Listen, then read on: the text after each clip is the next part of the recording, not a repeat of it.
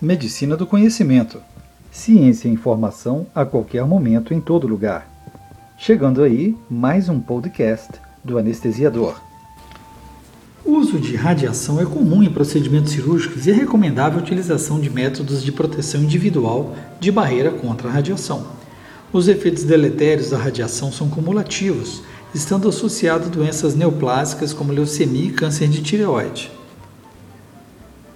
Dentre os membros que compõem uma equipe cirúrgica, o anestesiologista é exposto à radiação.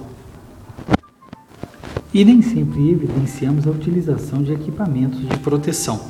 Embora aventais e protetor cervical sejam bons equipamentos de proteção, eles não protegem contra a exposição à radiação no crânio.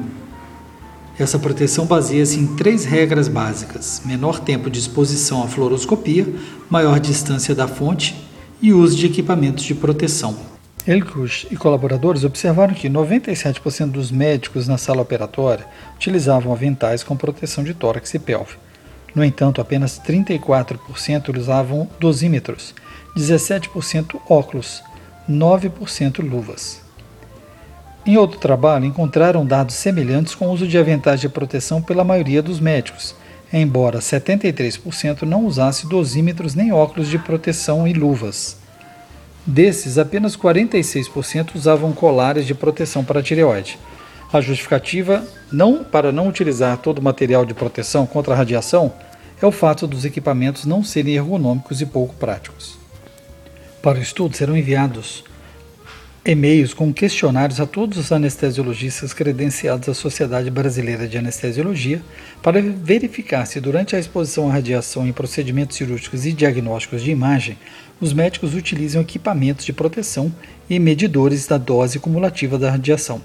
Questionário é composto de variáveis como idade, sexo, grau de formação atual, instituição principal em que trabalha, descrição de procedimentos cirúrgicos, exames diagnósticos de imagem, procedimentos em medicina nuclear laboratório de hemodinâmica, procedimentos eletrofisiológicos e radiologia intervencionista onde atuam, frequência de exposição à radiação, uso de equipamentos de proteção e uso de dosímetros. Os resultados serão analisados e haverá a comparação do nível do uso de proteção entre as diferentes regiões do país, prevalência do uso de cada equipamento de proteção contra a radiação e locais de maior frequência de exposição. Para fazer parte do estudo, entre no site www.riscoprofissional.com.br se você for médico anestesiologista ou residente em formação que exercem sua atividade em ambiente cirúrgico, diagnóstico e terapêutico sob efeito de radiação. Esse foi mais um podcast do anestesiador.